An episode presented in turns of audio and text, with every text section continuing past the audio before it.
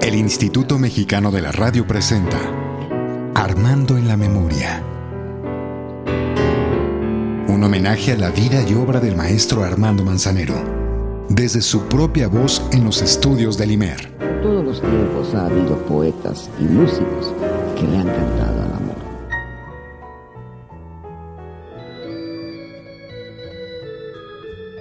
Lo saluda Edgar Fernando Cruz y lo saludo con muchísimo gusto. Esta ocasión vamos a presentar un programa donde Armando Manzanero habla de su trayectoria en la industria discográfica, de cómo fue el encargado durante un tiempo de la Sonora Santanera. Y va hablando de otros cantantes como Pedro Vargas, contando la historia, haciendo sus canciones, cómo surgió, cómo las armonizó. Un programa interesante en la historia de la música y en la historia del maestro.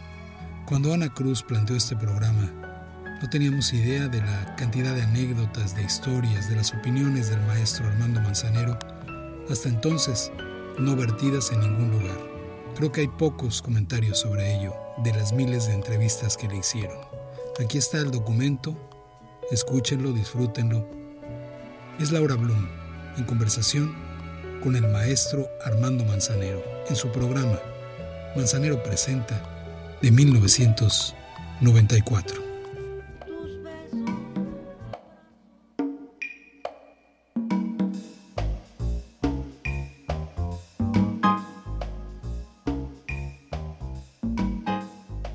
En la Ciudad de México, Armando Manzanero empezó tocando en el bar Las Candilejas y luego pasó al bar El Pollito, donde hizo amistad con muchos de los cantantes más conocidos del medio. Por esa misma época, trabajó como promotor de la editorial musical EMI y fue director musical de CBS Internacional, donde produjo discos de la Sonora Santanera y de la cantante Sonia López. Bueno, mira, a mí me invita a trabajar. Me invita a trabajar como director artístico mi compadre Luis Demetrio. Acuérdate que los yucatecos somos como los judíos de América. Sí. Siempre nos ayudamos y nos andamos uh, Protegiendo echando, la mano, ¿sí? Ujú. Entonces mi compadre Demetrio me invita porque él era el coordinador general de, de, de- de CBS y yo entro a trabajar. Pero después mi compadre Demetrio, por lógica, tenía demasiado éxito como cantante y deja la coordinación de, de CBS. No le convenía poder estar amarrado a un escritorio. Ujú. Y me deja a mí en compañía de un señor que si mal no recuerdo, ojalá que no viva, perdón, ojalá que todavía viva, que se llama Manuel Cervantes. Y un señor que era el que realmente dirigía a la Sonora Santanera, que en ese entonces nada más era la Sonora Santanera, con Sonia López, que era- es Edgardo Obregón.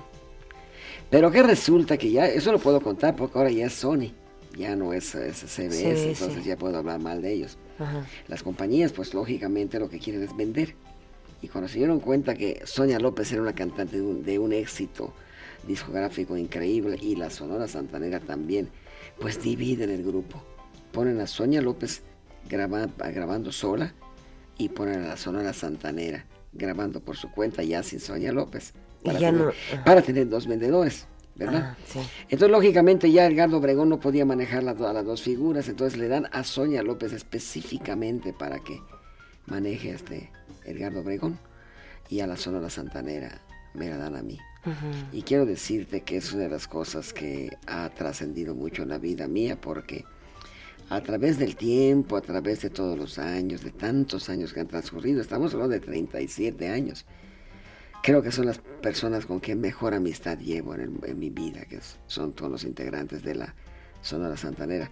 Por supuesto, llevo una cercanía mucho más íntima con mi ahijado, que es Silvestre Mercado. Claro. Eh, mira qué cosa más hermosa, que se, se dice fácil, pero realmente tiene que transcurrir. Muchas cosas, tiene que conjugarse muchos sentimientos para que esto se pueda lograr. En ese entonces, con los años, eh, vamos a decir, 59, 60, yo soy el padrino de boda de este de, De Silvestre Silvestre. Mercado. Y hace unos cinco años, cuando la hija más grande de mi compadre, mayor de mi compadre, de mi ahijado, se casa, yo soy su padrino también y su testigo a la vez. Ándale, qué cosa bonito. más bella. Entonces mantengo una, relación muy bella con esta gente. Ah, en la gran mayoría de veces en este negocio se trabaja, se colabora y se camina al paralelo durante determinado tiempo. Inclusive se empujan las mamparas para que tú entres con los grandes personajes de las, de las compañías y tomas mucho tequila, por supuesto con sangrita, te echas uno que otro michote y uno que otro taco de, de, carnita o de barbacoa, porque están de moda, porque están vendiendo, porque hay en ese momento un éxito comercial para esa compañía transnacional. Pero cuando termina ese, ese, ese lapso, cada quien por su camino y vuelven a empezar la misma rutina con el artista que esté de moda o con el gerente que esté de moda. Vamos a escuchar esto con don Silvestre Mercado y un beso para mi ahijado.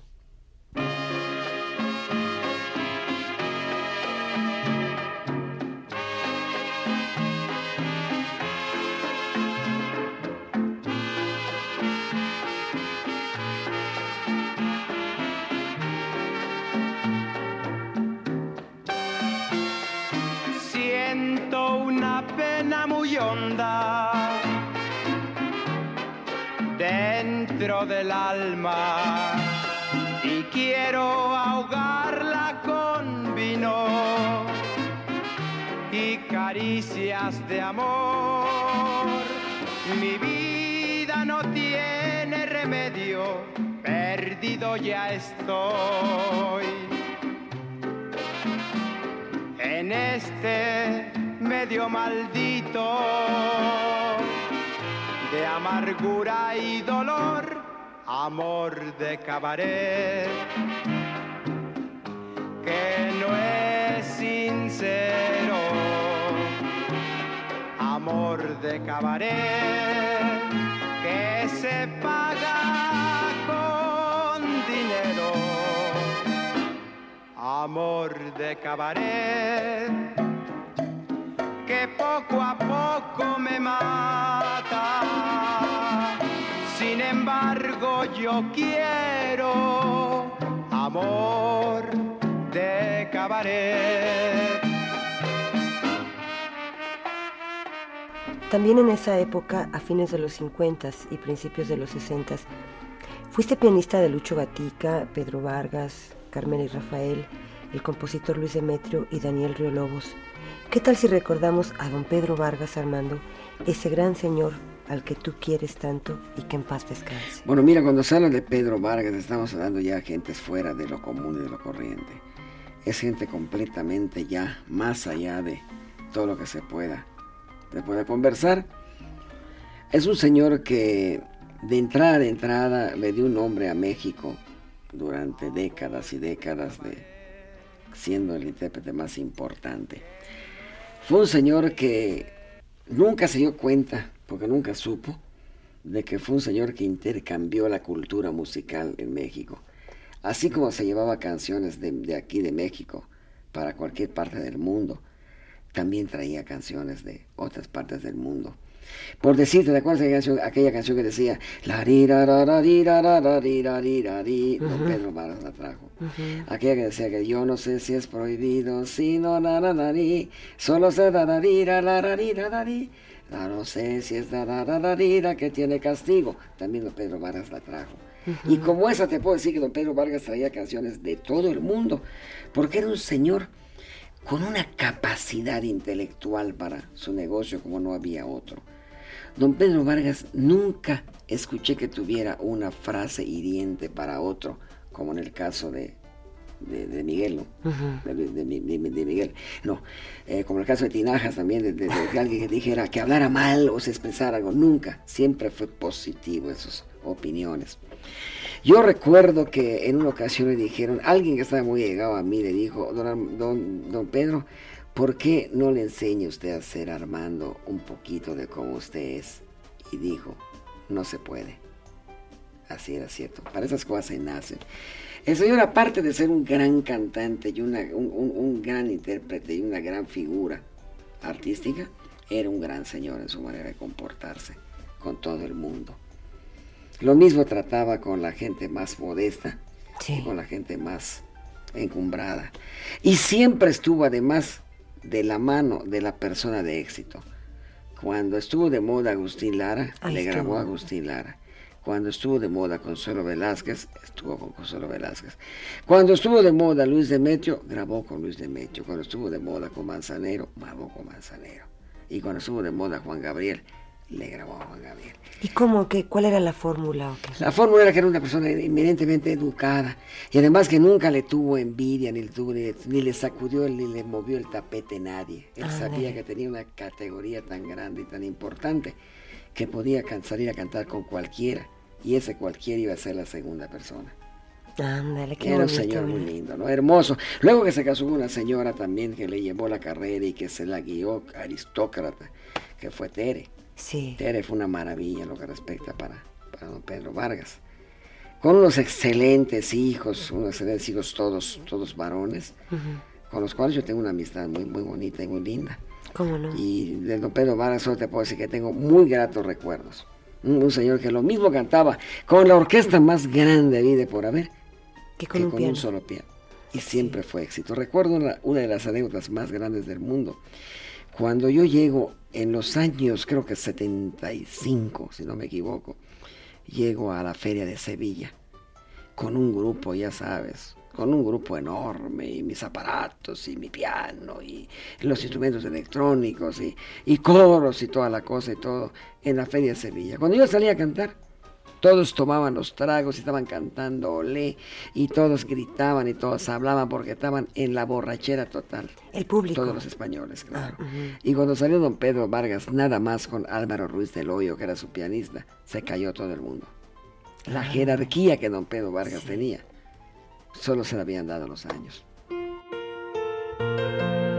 Armando en la memoria, un homenaje a la vida y obra del maestro Armando Manzanero.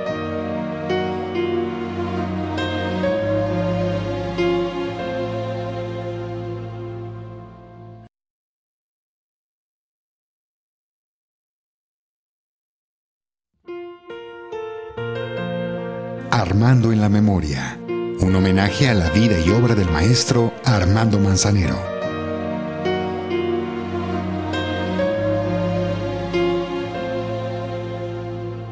Con la primera nota todo el mundo enmudeció. Ah, enmudeció total, absolutamente. Contigo aprendí que existen nuevas y mejores emociones.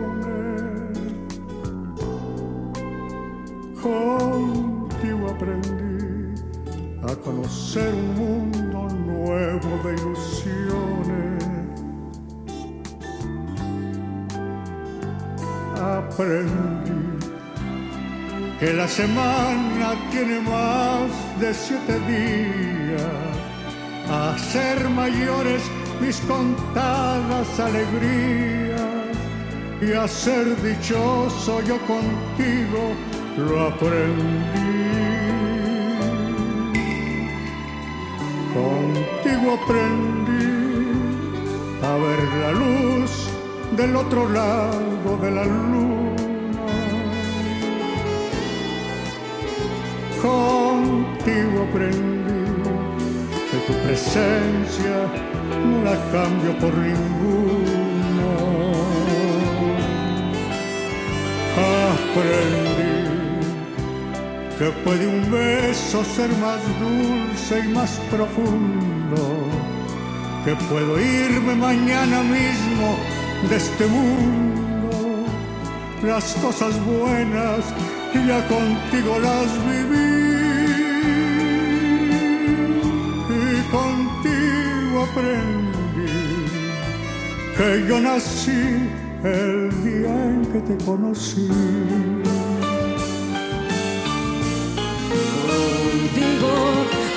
Aprendí.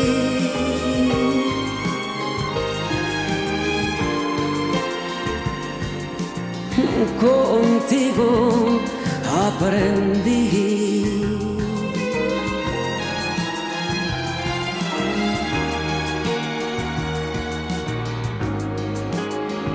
Aprendí que puede un beso ser más dulce y más profundo que puedo irme mañana mismo de este mundo las cosas buenas ya contigo las viví.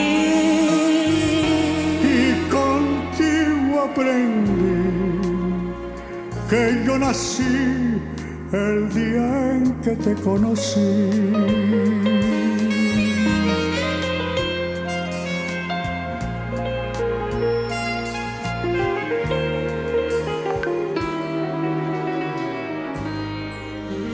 Que en aquella época Armando trabaja intensamente, su preocupación por seguir estudiando música sigue estando presente en él. Es entonces cuando entra en contacto con los maestros Rafael de Paz y José Sabre Marroquín, con quienes estudia armonía y composición musical.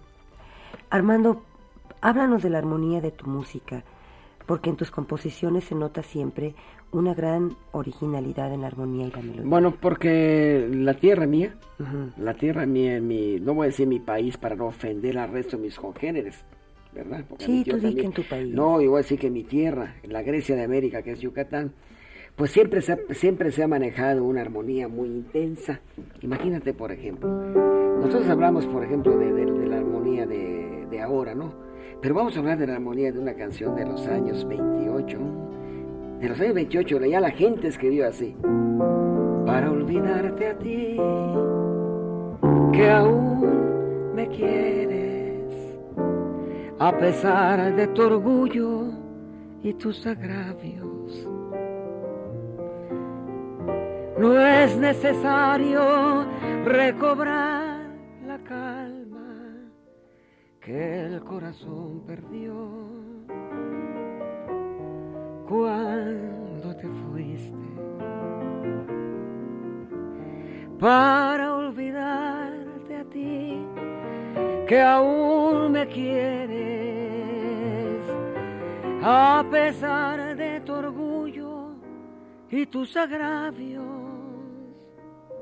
me embriagaré sediento de placeres en la pagana copa de otros labios para olvidarte a ti. Estamos hablando de los 28. Ya desde entonces en mi tierra se manejaba ese tipo de armonías. Y te dije una de las fáciles, hay sus complicadas. Entonces, lógicamente, la armonía para mí siempre resultó la armadura más hermosa que debe tener una cosa, una, una canción. Si una canción tú la haces de un paso a otro, de paso la haces sencilla, sí es cierto, es fácil, pero es pobre, es triste, es deprimente, es inmoral, ¿verdad? La armonía enriquece, la bueno, lo dice, hasta en, hasta en las frases gramaticales de nuestro vivir cotidiano se dice, existe armonía en esta pareja. Cuando se dice eso, se está llenando todo un compendio. Entonces yo empecé a estudiar armonía con Sare Marroquín porque me gustaba mucho. Un día le vi cómo colocó las manos en el piano y fue cuando yo me enloquecí con armonía, a, pesar de la que yo traía de Mérida. Quise que Mario Ruiz Amengol me diera clase, pero era muy difícil, no se podía, un señor en ese entonces demasiado encumbrado. Ah. El otro sí tuvo tiempo para hacerlo porque no tenía tanto que hacer.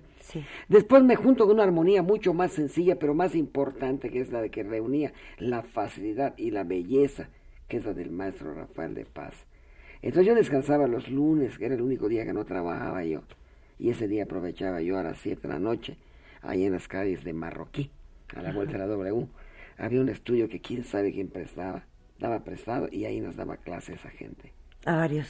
Así. Y todavía posteriormente, cuando yo empiezo a viajar con Lucho Gatica, empiezo a tomar cursos ya en Nueva York, ya en Los Ángeles, ya en otro lugar, sobre, lo, sobre el mismo tema. Oye, Armando, eh, ¿tú te consideras un innovador del bolero Yo me considero una persona que, cuando menos, enseñó a decir las cosas diferentes. Yo me considero una persona que no me apegué a la, a la, estructura, ni a la, ni a la armadura, ni a la medida correcta de un bolero. Porque un bolero tengo entendido que son ocho compases de tema, repetición del tema para pasar al este al puente, otros ocho y los últimos ocho de, de este de, de, final. de final. Entonces son 32 compases. Yo agarro y cambio la onda, inclusive cambio la cuando yo hago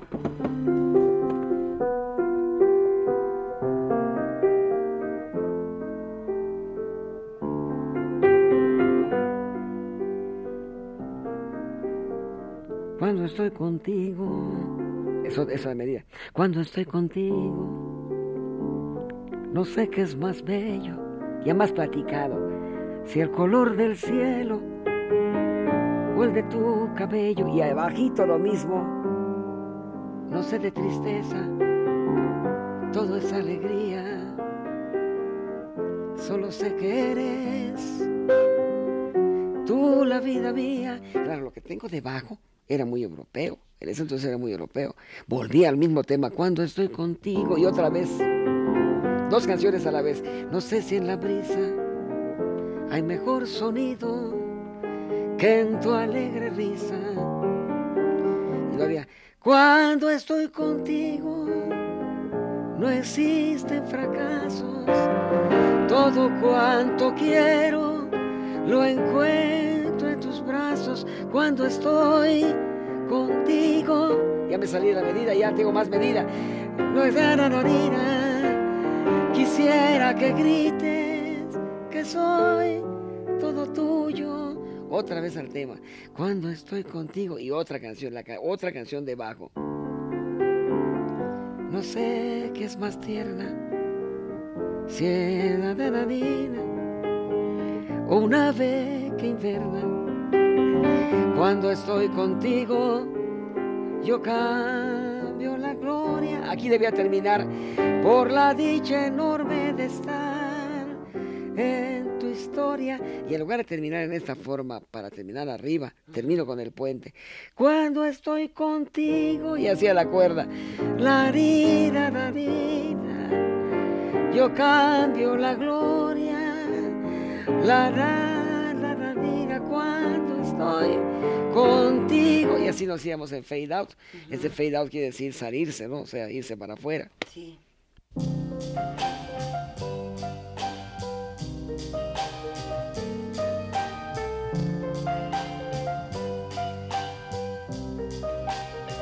Cuando estoy contigo, no sé qué es más bello, si el color del cielo o el de tu cabello.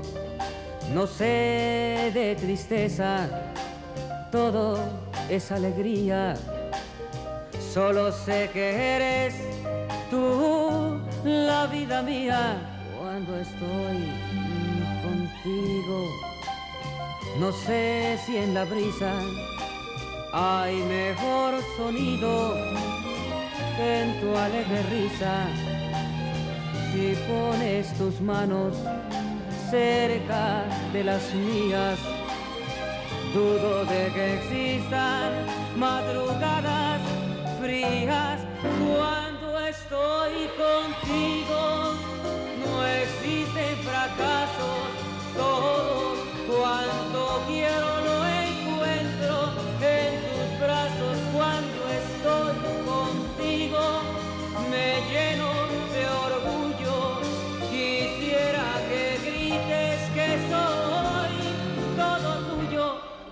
estoy contigo. No sé qué es más tierna, tu figura frágil, nave que inverna. Cuando estoy contigo, yo cambio la gloria por la dicha enorme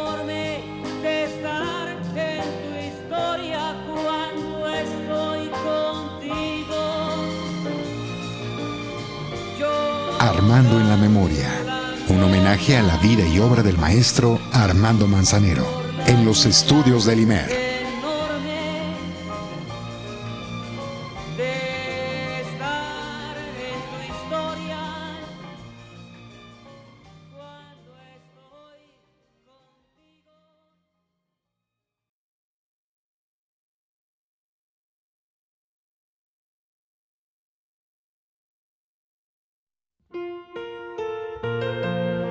Armando en la Memoria, un homenaje a la vida y obra del maestro Armando Manzanero.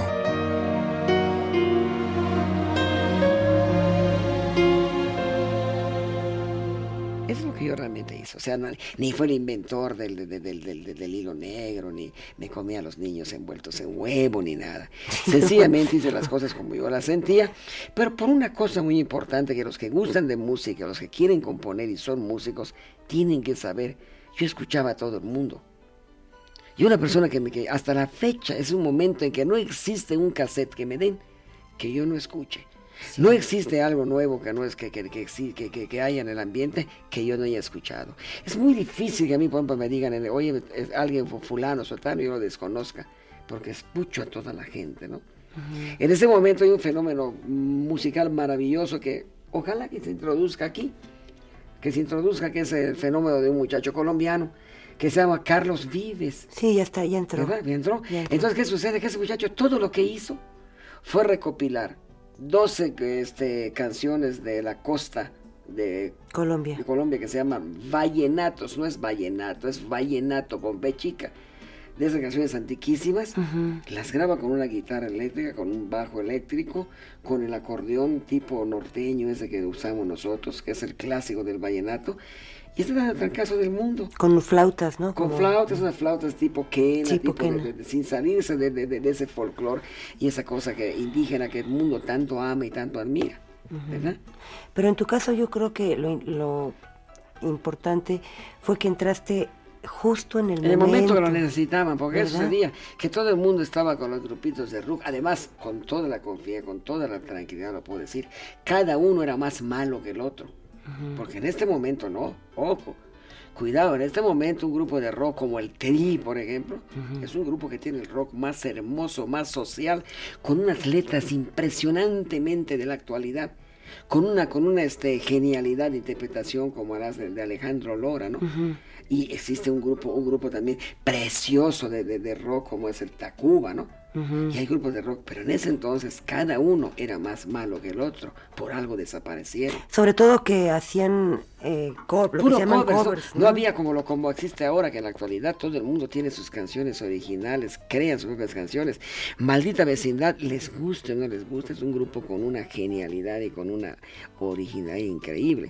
Y si nos vamos a un grupo que no es rock, pero que también es un grupo y es norteño, que es Bronco, es un grupo que hace sus cosas perfectamente bien hechas, ¿no? ¿Verdad? Que en ese entonces no existían, se iban sobre covers y les ponían letras de canciones americanas y todas eran horripilantemente mediocres. Entonces, ¿qué sucede? Cuando yo llegué, pues hacía falta una cosa. No es que estoy diciendo que, Dios mío, necesitaban esa genialidad, esa maravilla. No, no, no, no, no. Fui el menos malo, Y entraste en el momento en el momento justo de una crisis. En la una crisis, definitivamente. Eso fue lo que a mí me ayudó. En 1959, cuando grabas tu primer disco, gracias al apoyo de Rafael de Paz, ¿qué canciones incluyes en esa edición, Armando? Uy, yo andaba muy enamorado de, todas de todos mis compañeros eh, compositores. Sí. Incluyo canciones de un señor Manuel Merodio, paisano mío. Uno de los personajes más importantes y más hermosos que tengo en la vida mía de esa época. No hablemos bohemia, Laura, porque yo en realidad no con la bohemia no la conocí nunca, ni la quiero ni me gusta. Todo lo que tenga que ver después de las 8 de la noche, no tengo nada que ver yo con ello. Sí. Pero sí esa época en que he tenido que trabajar hasta tarde y que habían, vamos a decir, parroquianos que asistían a donde yo tocaba. Y Manuel Merodio era uno de ellos. Manuel Merodio era un personaje, es un personaje, todavía vive, pero lamentablemente se alejó del personaje para bien. Se alejó del personaje para bien. Actualmente vive en Mérida, trabaja para una compañía cervecera, porque su fuerte es ser este eh, ¿Vendedor? vendedor y maneja muy bien la, la, este, la publicidad. Mm. En ese entonces trabajaba para una, una firma que era Philips, me acuerdo mucho. Y era un señor que tenía que viajar por toda la República. Terriblemente divertido, enormemente divertido. Para bien de sus amigos era una maravilla, pero para su familia, por supuesto, era nefasto, ¿no? Le costó su hogar. Al final de cuentas le costó su hogar porque eh, la señora, por muy buena que era, que era Lupita, tuvo un día que prescindir de él debido a lo demasiado desastroso que era su forma de ser. Sin embargo, para los amigos era, era maravilloso. Incluye una canción de Manuel Merodio. Imagínate, Manuel Merodio llegaba al bar donde tocaba las 5, de a las 3 de la tarde, 4 de la tarde. Y yo me iba todavía a comer a mi casa a las 6 de la tarde. Cuando yo llegaba a las 9 de la noche todavía estaba Manuel Merodio esperándome hasta las 2, 3 de la mañana. La primera vez que yo tengo un automóvil, Manuel Merodio va a, este, a, a mi, a, a mi, a mi lugar donde tocaba. Y después que yo termino de, de trabajar a las 3 de la mañana, me dice, vamos a tomar un trago a mi casa. Yo lo amaba tanto, le dije sí, y además con tal de llevarlo, Sí. dije, te voy a llevar, te llevar en mi coche, que es la primera vez que tengo coche. El remojo y todo, ¿no? remojó, Y lo llevé. Y entramos a su casa tomar un trago. Cuando yo salí de la casa de Manuel Merodio, como yo no estaba acostumbrado a tener automóvil, paré un taxi y me fui a mi casa. ¿En serio? Así. Entonces al día siguiente, cuando abrí- ab- ab- vi que no tenía coche, digo, Te me lo lo robaron. robaron. ¿no? Entonces Manuel me, me- me fue a buscar a mi casa. Así me, ahí está tu coche, lo guardé ayer en, en mi garage porque lo dejaste olvidado. Ese es Manuel Merodio. Puso una canción de él que escucha qué cosa más linda. Un día, un día tengo que grabarla con algún personaje importante. Y en ese disco decía, ya viví, ya recibí tu cruel castigo. Ya pagué el grave error de estar contigo. Por cada beso tuyo, un sufrimiento recibí sin merecerlo. No supe hacerle caso al corazón, que fue el primero en comprenderlo.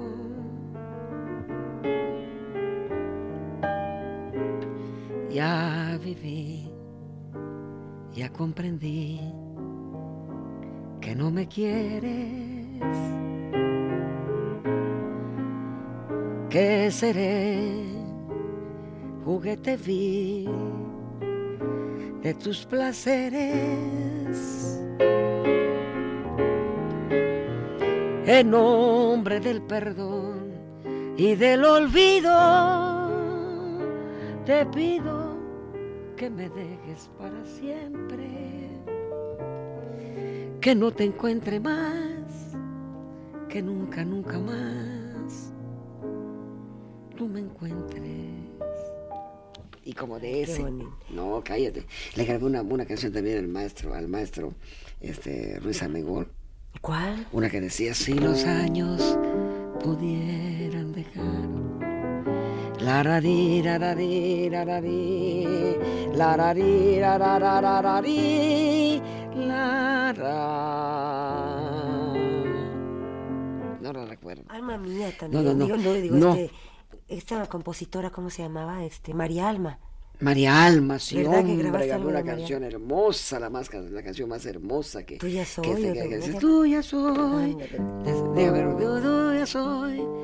porque tú me enseñaste a querer, porque tú me enseñaste a sentir, a vivir el cariño que siento por ti.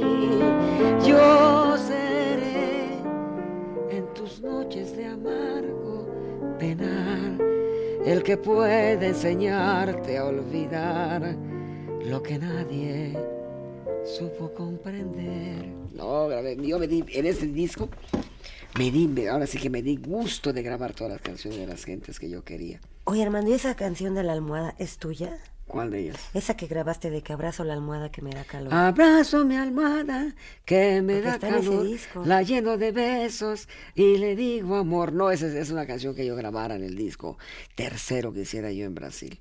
En realidad no fue una canción que yo hiciera, que grabara eh, en lo primero, sino que fue en el tercer disco que yo grabo, una canción que hice además poquito, poquito antes. Ah, yo la confundí entonces. Sí, la con- confundiste, sí. No en ese primer disco yo grabo canciones de todos mis amigos, de Luis Demetrio, de, de hasta de Saulo Sedano, del, del requinto de los diamantes. Yo grabo una canción que me gustaba. Grabo una, can- canción mía también, Pero muy poquitas. pero ¿verdad? muy poquitas en ese entonces. Ya sí. no me quieres, que en otros brazos eres mucho más feliz, que debo de olvidar como tú olvidas, sin llanto y con cruel facilidad.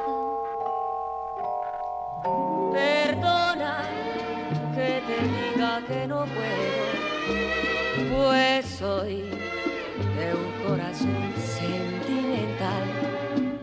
Me dejas con tu ausencia todo un velo de llanto, de amargura y soledad. Sin ti no valgo nada en este mundo. Por ti yo soy quien soy, quien no seré.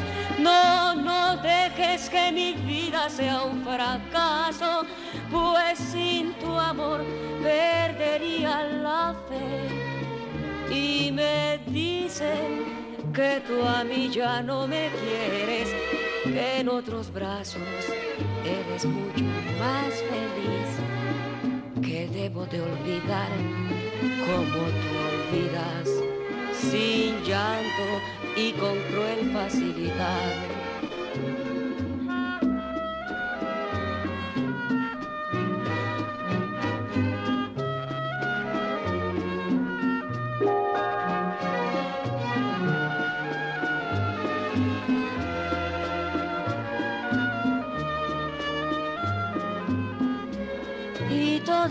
Así me dicen que tú a mí ya no me quieres, que en otros brazos eres mucho más feliz, que debo de olvidar como tú olvidas, sin llanto y con cruel facilidad.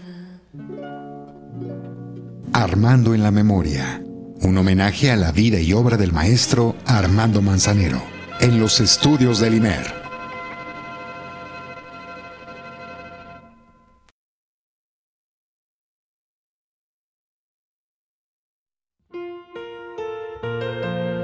Armando en la memoria. Un homenaje a la vida y obra del maestro Armando Manzanero.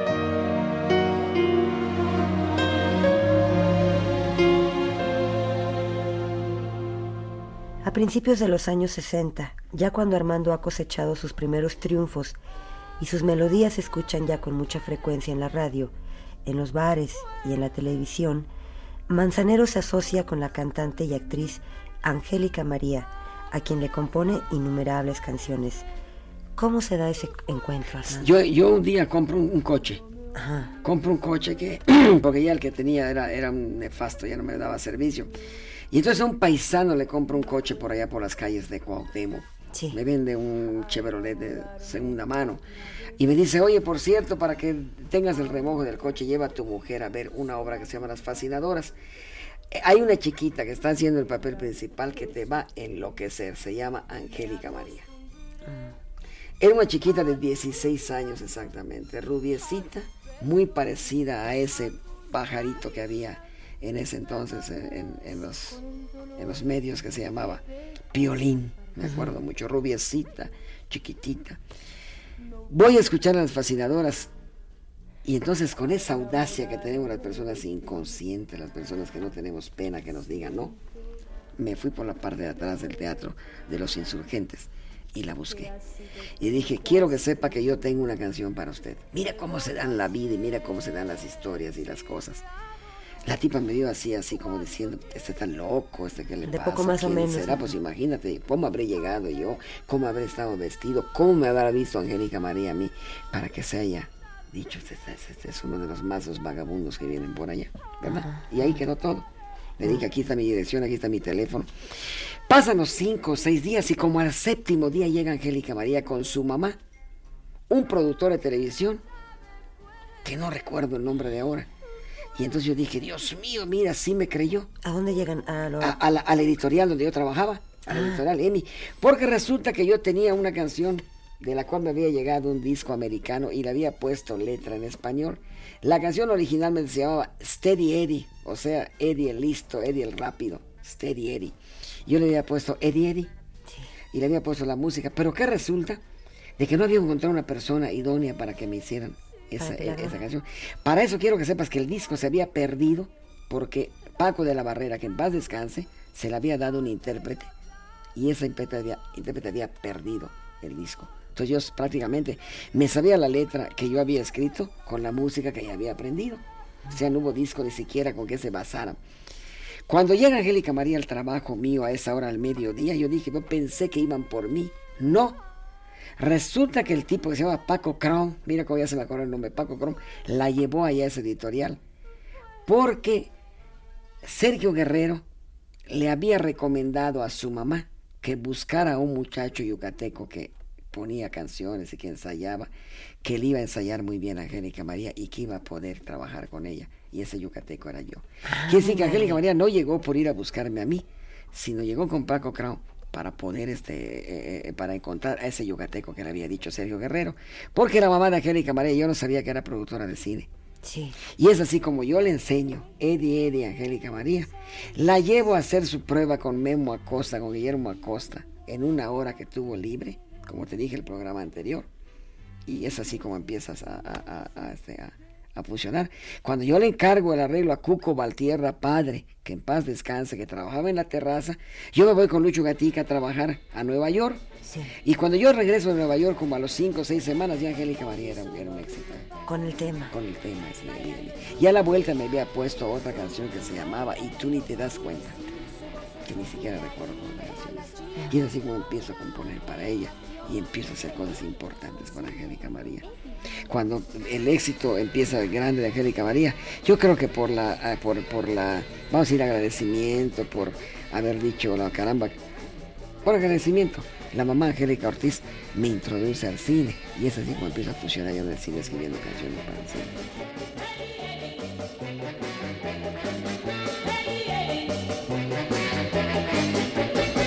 Eddie solo vive para mí. Sus pantalones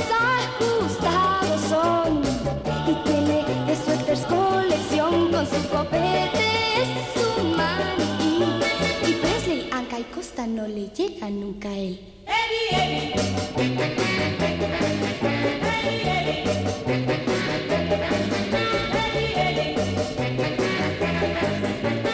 Eddie solo vive para mí. Con su guitarra. En esa época tú nada más le componías puros eh, covers. Bueno, ah, ah, eh, bueno, bueno, sí, yo componía covers, por ejemplo, como, como Eddie Eddie, como Dile Adiós, como Johnny Enojón. Pero entonces viene otra vez a la vida mía Luis Demetrio y me dice, no seas tonto, ¿para qué pones letras tan buenas a otras músicas que no son tuyas? Claro. Mejor, mejor este, haz, haz cosas completas con letra y música tuya. Y es así como le empiezo a hacer la primera canción, la primera canción con letra y música mía, que decía, paso a pasito llegaré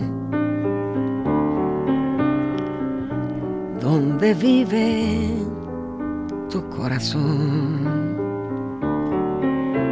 Hasta tu puerta tocaré cuando salga, le diré que ando en busca de tu amor.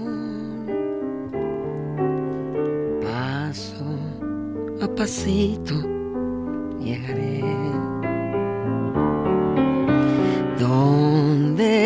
vive tu corazón. Sé que mi sueño grande es, que difícil lograré llevarlo a la realidad. Qué canción tan linda. Me acuerdo que el, arreglo era hermoso, el arreglo de esa canción fue uno de los arreglos que en una ocasión recuerdo que le pidieron la matriz a, a, a, a- a la Musar de México por los Estados Unidos de Capitol, porque el arreglo habría impresionado. De paso a Y de pasito. paso a pasito, y lo había escrito Jorge Ortega, que en paz descanse. Ese señor que tanto admiraba yo y que tanto, ah, tantas veces había escuchado cuando manejaba los violines de Villa Fontana. Ajá. Hacía la la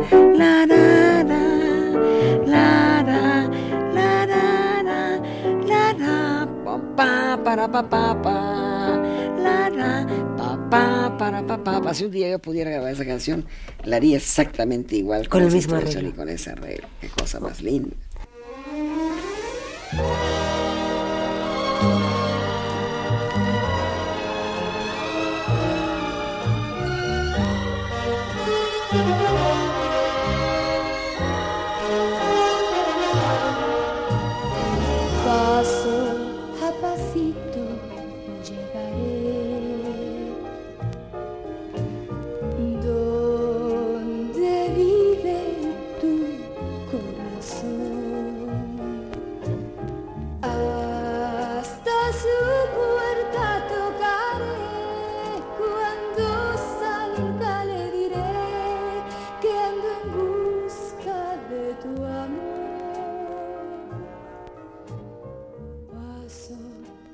Oye Armando, ¿y, y qué otra canción así recuerdas con mucho cariño tuya, tuya que, que te graba, que, que fuera para Angélica? Que grabar a Angélica María, sí, hombre, óyeme, no, le hice una cosa que decía, cuando quieras, cuando quieras calmar tus emociones, ven a mí.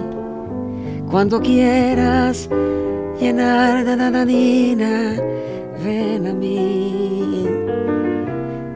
Donde quiera que estés, quiero que sepas, te he esperado a través de cada instante, que tu ausencia no acaba por gustarme, por favor, ven a mí. Y, y cuando estoy contigo, yo cuando estoy contigo se le escribía a Angélica María. Ah, Ah, no se la escribí con todo mi amor además. Pero ya no la... No, la No, ya no, ya no trataba yo con ella, ya no, ya no, ya no tenía yo trato, porque ella trabajaba yo con Daniel Río Lobos. Pero en una ocasión que fuimos a un lugar a comer una torta, porque íbamos a cantarle a, a este, a, a Díaz Ordaz, Sí. a presidente Díaz Ordaz íbamos a cantarle. Yo era su pianista todavía. Y entonces, este, eh, en un lugar donde vendían tortas, que se paró, porque para cuando paramos, porque tenía mucha hambre, yo me daba cuenta que cuando, que cuando el, el- el techo estaba agujereado, muy agujereado, y los rayos del sol que caían le daban en el pelo, se veía muy bonito cada cabellera este, alumbrada, afocada por esos rayos del sol. Por eso dice la canción, no sé qué es más bello, si el color del cielo o el tu cabello. Ay, qué bonito. Sí, sí, lamentablemente ya no me la pudo grabar, pero fue lo último que yo le escribí. Y también tienen un disco que cantan a Hicimos un dueto. disco en el que cantamos a dueto, Precioso. sí, que mm, pues, la verdad que lo hice con mucho gusto, yo sabía que tarde o temprano iba a quedarse para siempre. Es una pena que no hayamos podido, podido con el tiempo conjugarnos para poder hacer cosas juntos, porque las cosas y los recursos que hubiéramos hecho hubieran sido muy agradables para el público. Yo creo que la señora Angélica María, para mí, es mi galla. Sí, como tiene, que, cantante. tiene que ser, no, no, Es no, que es una no, no, y completa, ahorita, completa, porque cuando Angélica María grabó, las personas cantaban las canciones de arriba abajo. Cuando Angélica María hizo sus primeros discos con un sabor y un, un estilo único, eh, se hacía la pista y luego la voz, si acaso. Y cuando la señora Angélica María surgió, lo mismo, era una- es una gran actriz, una gran cantante, hasta la fecha, Sí. hasta la fecha. ¿Y cómo canta? Definitivamente, yo se la he hecho a cualquiera de las chavitas que están cantando. Pero por que supuesto. me pongan a la que quieran. Pero por supuesto. A Así las es. chavitas a las no tan Así- Así es, chavitas. así es. Ha llegado el momento de despedirnos de este programa, Armando, en el que hemos oído tantos éxitos musicales tuyos y tantas anécdotas interesantes. Y muchas gracias por estar con nosotros, aquí con Laurita Blum y con su servidor Armando Manzanero. Cuando yo escucho la canción de mi mamá, me doy cuenta que realmente aquí... El Instituto Mexicano de la Radio presentó un homenaje a la vida y obra del maestro Armando Manzanero, desde su propia voz en los estudios del IMER. Escucha radio. La gente que de veras escucha radio. Somos Radio Pública.